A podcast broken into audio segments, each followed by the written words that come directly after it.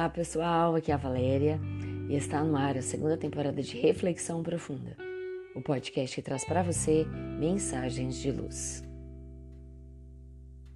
Ciúme sem razão. Por vezes agimos como crianças com relação às pessoas que nos cercam.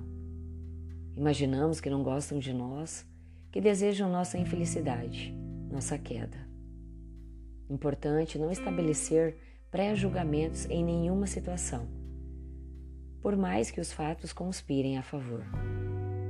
Nem sempre será possível descobrir os sentimentos dos outros pelas aparências. Há pessoas que não conseguem exprimir seus sentimentos e dão a impressão de frieza ou indiferença. Por essa razão é que o pré-julgamento é altamente prejudicial.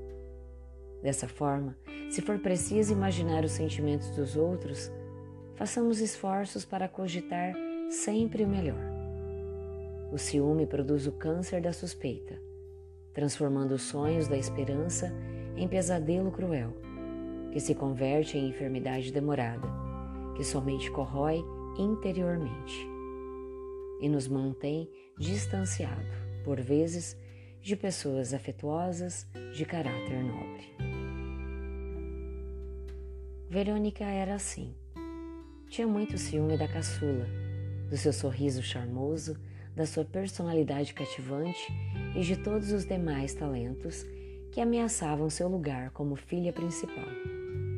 Por isso, ela competia silenciosamente com a irmã. No entanto, somente via crescer as habilidades naturais dela. Por causa desse ciúme silencioso, raramente se falavam. Verônica procurava oportunidades para criticá-la e superar seus feitos. Certo dia, sem saber explicar como, ela tropeçou no diário da irmã. Verônica não mediu consequências.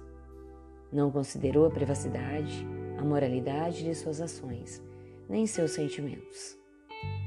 Apenas saboreou a chance de encontrar segredos suficientes para sujar a reputação da que considerava sua concorrente.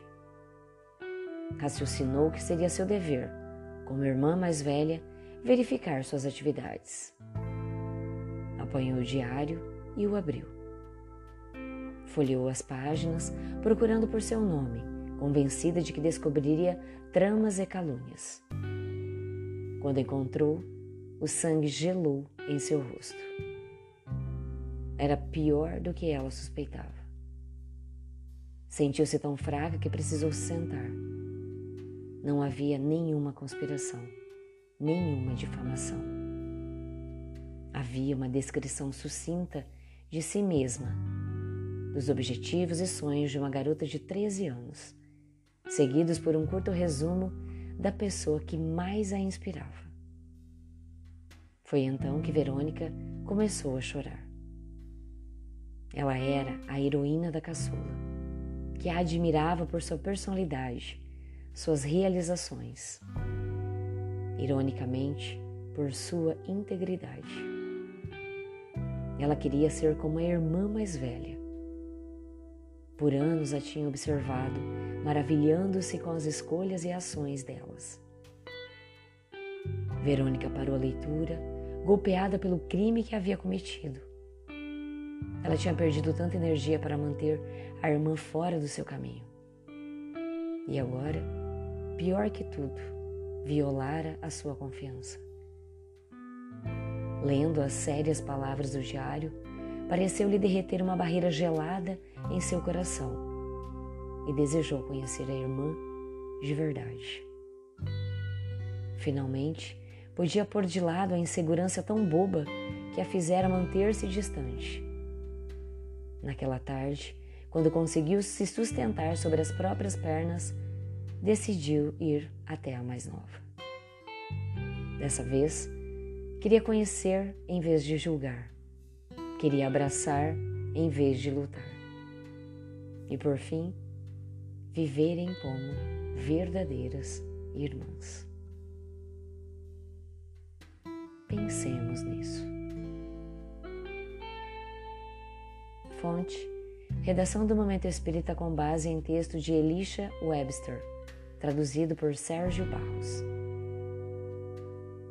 E assim, chegamos ao final de mais uma reflexão profunda. Gratidão pela sua companhia, grande abraço, fiquem com Deus e muita luz no caminho de vocês.